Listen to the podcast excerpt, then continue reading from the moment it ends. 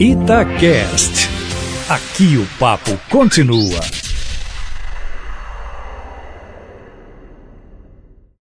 Olha, com a maioria já formada de seis votos de um total de onze, o Supremo Tribunal Federal deu um nó ontem no mundo jurídico com possível grande repercussão na área política, ao decidir que o delatado num processo deve ser ouvido depois de ouvido o delator.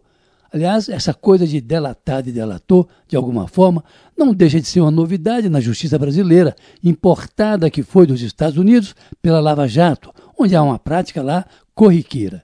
Dedura-se alguém que esteja no mesmo processo e, com isso, o antigo famoso dedo duro, agora chamado de delator, o autor de delação premiada, tem a sua pena reduzida.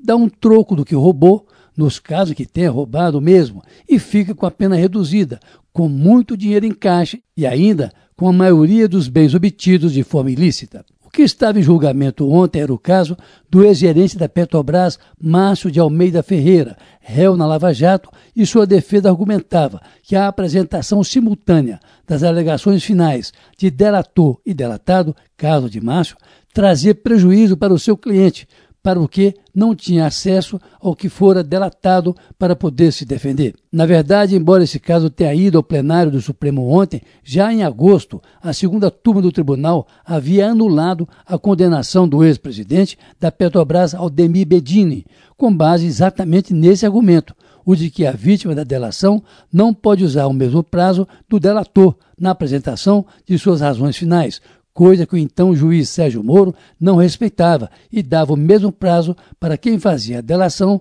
e para quem era delatado, criando assim uma desigualdade desfavorável, claro, a quem era vítima da delação.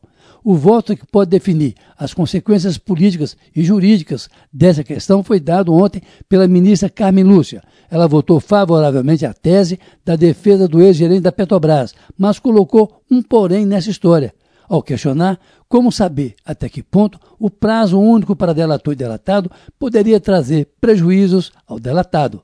Mas com seu voto, Carmen somou seis sufrágios à defesa do ex-gerente da Petrobras, enquanto três outros ministros votaram contra. Assim, com a sessão suspensa até a semana que vem, a expectativa agora é sobre o voto do ministro Dias Toffoli, presidente do Supremo, que já anunciou que votará com a maioria, mas que trará um entendimento novo para o caso que está em julgamento, mas do qual poderá se beneficiar, por exemplo, o ex-presidente Lula, que recebeu duas condenações nas mesmas condições, ou seja, com o mesmo prazo dado tanto a ele como aos seus delatores. Se prevalecer a tese da maioria do Supremo, mesmo com a interpretação de Carmen Lúcia, que quer saber o tamanho do prejuízo sofrido pelo ex-gerente da Petrobras, poderá haver aí uma reviravolta nas condenações da Lava Jato, sendo que uma delas, comandada por Sérgio Moro, já foi.